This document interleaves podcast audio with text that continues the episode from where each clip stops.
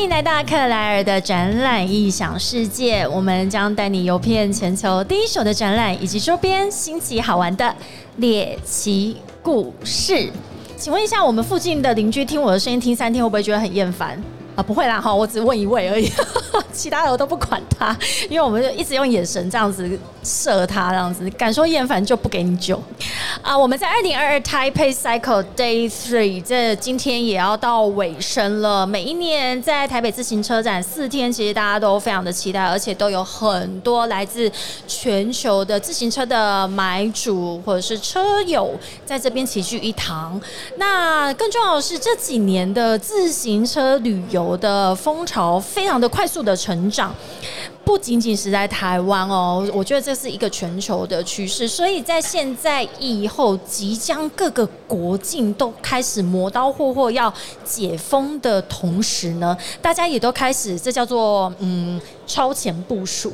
超前部署什么？希望大家在国境开放之后，你想要去旅游的同时，其实因为大家知道，以后的这个旅游可能应该也跟以前不一样。以前大家可能会到一个国家、到一个城市，就会去体验它的大众运输交通工具。但是现在因为疫情还没有这么稳定的时候，如果我到这个城市，我其实可以用另外一种的旅游模式，也可以保障您的安全，降低这个风险，也就是。我们在台北自行车展所提到的，可以用自行车旅游。那我们今天很高兴邀请到的是 Fabric 的 Sophia，您代表的是日本茨城县来到这里来跟我们聊聊茨城县，或者是现在在日本大家都想要赶快去抢全球的这个旅客来到那边去做自行车旅游。我们欢迎 Sophia。嗨，大家好，我是 Fabric 的 Sophia。Sophia，你应该是个日本通啦，哈。对。我在那边留学，然后现在开设了一家日本的顾问公司。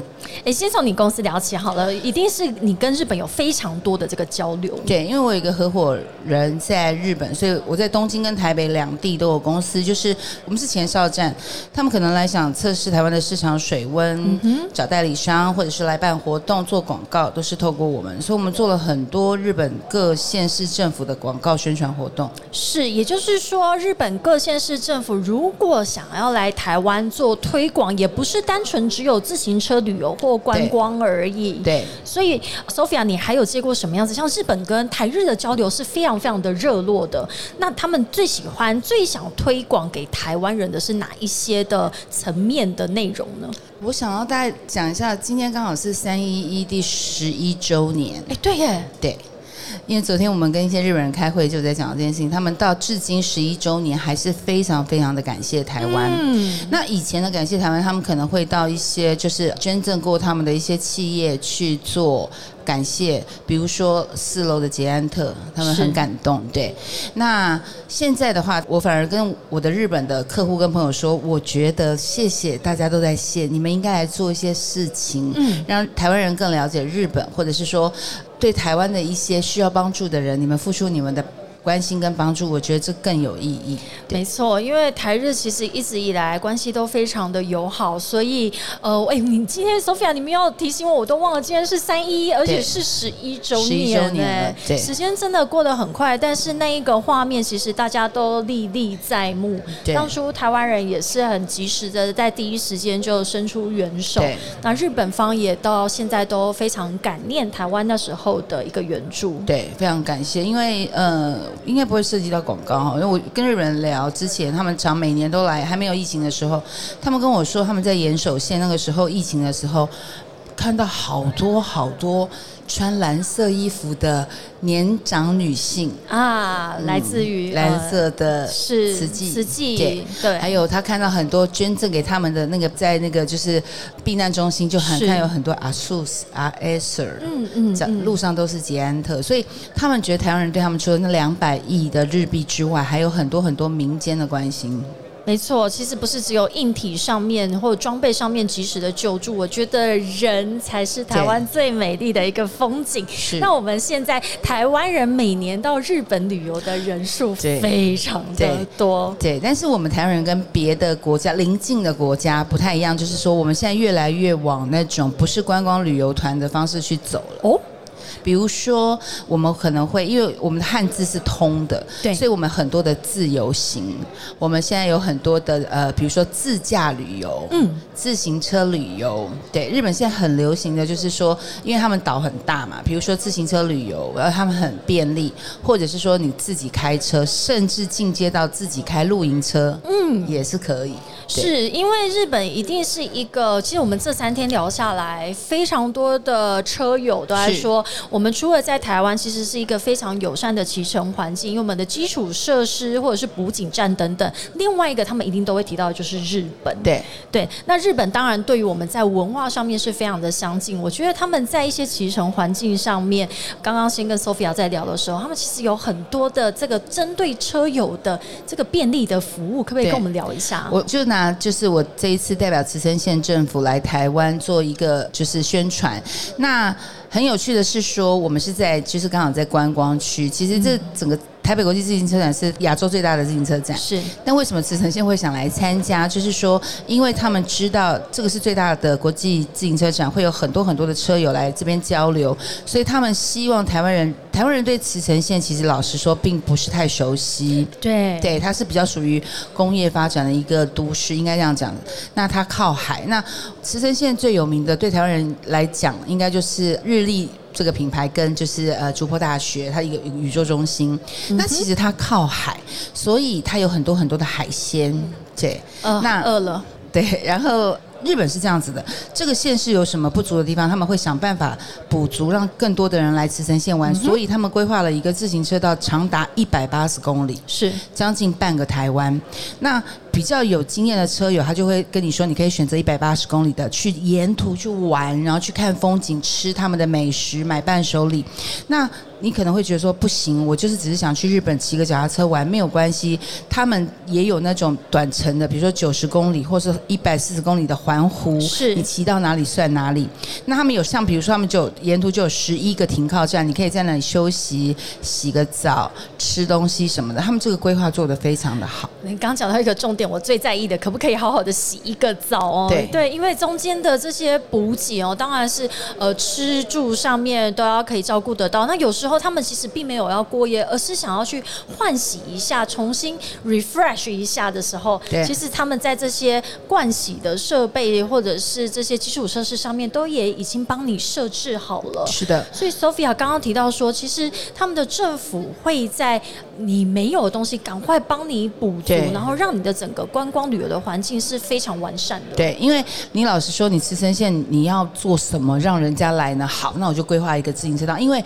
慈城的春天很漂亮，嗯，它到处都是樱花，所以像我们的摊位上面就有一个背板是骑脚踏车的人在满满的樱花林道里面去骑脚踏车。哇所以它这个自行车道，它的命名就叫 Ling Ling Road。Ling Ling Road 是英文啦，anyway 它是日文叫 Ling Ling Road。那它就是等于是说车铃的那个声音，叮叮叮叮。对，Ling Ling Road 就是其实在日本很知名，它就是一个慈城竹坡峡浦零零单车道。对，它就是这样子命名，希望大家可以去慈城县骑脚踏车。哎，所以自己日本境内日本人他们来慈城县做自行车旅游的这个 Ling Ling Road，他们本身就是已经很知名的一条路线对我。们昨天有日本的，就是朋友来到我们的摊位上参观，说啊，他们竟然来了，我们日本很有名哎，这个 Ling Ling Road，对。零零漏的哈，所以在那个 Sophia 跟我们讲一下，因为我相信台湾人有到过慈城县的应该不多，不多因为如果你是第一次去，我想很多台湾人都不只是第一次啦对，都去过很多次的日本，但是一定都会先选择大城市或者是它的周边。对那今天慈城来这边推广，就是希望让大家知道说，其实慈城是一个非常容易到达的地方，我要怎么到呢慈？城县其实呃，我们台湾有国营吗？OK，航空公司他们有直飞慈城机场，但是其实台湾人的玩法哈，我这样讲就是说他哦 OK，他是一个选择，但是几乎台湾人他不会只去就是单一的地方。那慈城县从成田机场坐电车过去。大概只要四十五分钟就会到，45分钟非常的近，因为它就只是它临近千叶县，然后下来就是东京，所以它非常非常的近，坐电车很快。那而且我们不用自己带自行车去哦，因为慈城县它可以当场就可以租自行车，而且都不贵。对，所以对慈城县没有我们想象，我们只是对它不熟悉。我们只是对它不熟悉，但是它比如说慈城县，它有一个牛九大佛，它非常的大，呃我我只是说观光点，然后它的海滨公园，它是比较属于自然的环境。那因为我们台湾的车友骑车比较是那种变近的变横哎，有没有？就是比如说什么一日双塔啦，什么我自己的的我自己的观感，对不起。但是慈城县它比较想推广的是大自然，你可以去玩，你可以慢慢骑。对慢活，慢活，慢对，然后去看樱花，去看他们，他们有一个国立海滨公园，有大安森林公园的八倍大，有很多粉蝶花，它是这样子去规划它的一个观光的一个单车道。是，所以我们到慈城县除了其实有直飞的航班之外，如果我们一开始都比较熟悉，先到东京，再从东京出发，其实也都是很快非常快。速、便利的。我刚刚在看我们这个慈城县为了它，呃我们做的这个繁体中文的这个自行车地图哦，然后我觉得就是日本他们在规划这个的时候，一定他把这些软体的服务或资讯也都一并都整理好了给你，所以在一路上的骑乘，其实像刚刚 Sophia 提到的牛九大佛，还有整个呃沿着竹波山，或者是不同的季节，现在会有樱花季等等的，所以在整个我我觉得。自行车旅游真的就这几天聊下来，我觉得就是有别于在开车的时候，你可以看到的那个风景，而且慢活慢骑这些风景其实会更加的吸引人，而不是像那个车子这样噗呼啸而过。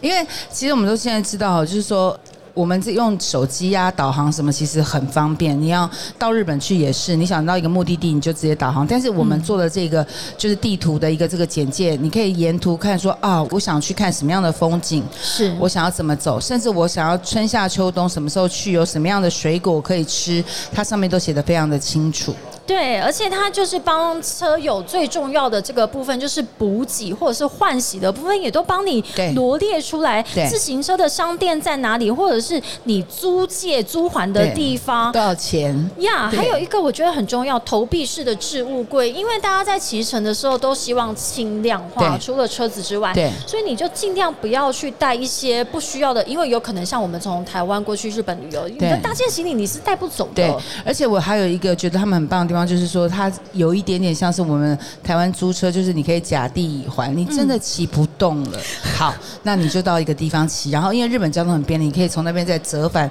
不管你要回东京，或者是说回原你原出发地都没有问题。是，那我刚刚还看到一个表格，我非常喜欢哦，它还帮你整理出来。如果来到慈城，沿着竹波骑的话呢，每一个季节你可以吃到什么水果，嗯，对。还可以看到什么样子的花卉。对，这个就是帮你做一个整理。那他们也是非常的建议大家可以春天去，因为春天的樱花是他们的主打。那我自己本身去过慈城，就是说我是去吃海鲜的，对 My God，安内我就对腰，哎，它这个高速公路上去很近就，因为它很多渔港，渔港，对，因为它就靠海。嗯，嗯所以，我真的还蛮建议大家，如果说有时间，不要就是只是光玩东京、大阪、京都等等的地方，也可以去一些，比如说他们比较二级的城市，应该这样讲。对，其实他们可以发现到很多不同的日本。我相信在疫后哦，大家在选择旅游的模式，甚至是旅游目的地，应该都跟在疫情之前不太一样了。对尤其像大城市，因为人口比较拥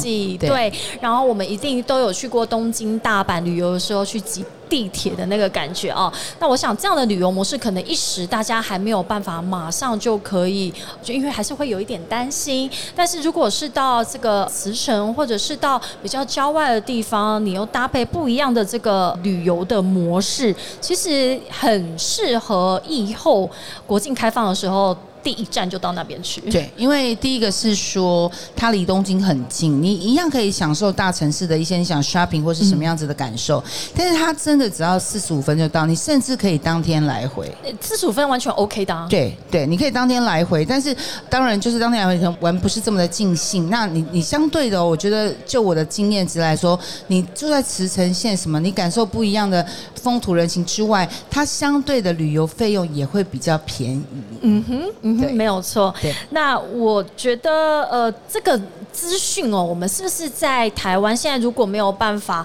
现在及时就过去的话，这个资讯我们可以在哪里取得呢？就是我们的摊位在四楼入口处就可以看得到。是，而且我好喜欢他们的一些自行车的 骑乘规则，帮你写的很可爱哦。我跟你讲，像大原则，台湾人我们到日本的时候，它是靠左的，这是一个最大的原则嘛，哦。对然后另外一个就是写给我看的啊，禁止酒后骑乘。对，酒后不可以骑乘，然后禁止使用耳机、手机等等。其实这些大原则到那边，因为呃，我们刚刚也有一些车友提到说，其实自行车还是有它相对的一个风险，所以我们到不同的国家去用呃以自行车去旅游的时候，还是要尊重当地的一些相关的规定。对对，因为其实日本它是跟我们刚好相反嘛，对是靠左，所以我觉得在骑自行车最重要就只有像我们在日本开车一样，就只有这一点要特别小心，尤其是说你在十字路口要转弯什么。但是霞浦零零单车道它因为它比较属于在它是规划的非常好的，所以在这一点比较不需要太担心。没错，所以我们真的非常期待，我真的已经哎两年，整整两年，两年，对，两年，二零二零年初到现在，超过两年了，大家应该都行李箱都塞塞呢，不会啦，都你刚刚讲说行李箱都准备好了，准备好了，我很想要对开箱，哎对开箱哈。对。所以我们接下来开箱的下一站，你准备要去哪里呢？日本慈城县是一个非常好的选择。对，哦。慈城县非常非常欢迎台湾的车友可以去那边，就是享受一百八十公里的单车道，一边骑一边吃，对，一边买，一边买，哦，好可怕要，带背包啊。剁手手啦。然后，它有 locker 啊，对啊。拉克尔对，所以这个就是哦，好可怕，就是你一边买，然后又可以存起来，而且它每每二十公里就有一个休息站，所以你不会累。非常适合我。我觉得这好像也很适合我们这种出街入出街的对，因为我们不一定能。够骑到一百八十公里，就是太 No, 太长了，对 Oh, 所以我觉得这个真的是蛮好的。太好了，我们今天非常感谢日本自城县代表 Sophia 来到这边跟我们聊聊。其实未来我们去出国旅游，到我们最熟悉的日本，还有很多非常友善的自行车的旅游的目的地值得我们去。我们很期待下一次去到慈城县。谢谢，谢谢 Sophia，欢迎大家也谢谢谢所有的听众来到克莱的展览一小世界。希望你今天玩的开心，谢谢，拜拜。谢谢，下个时段见喽，拜拜。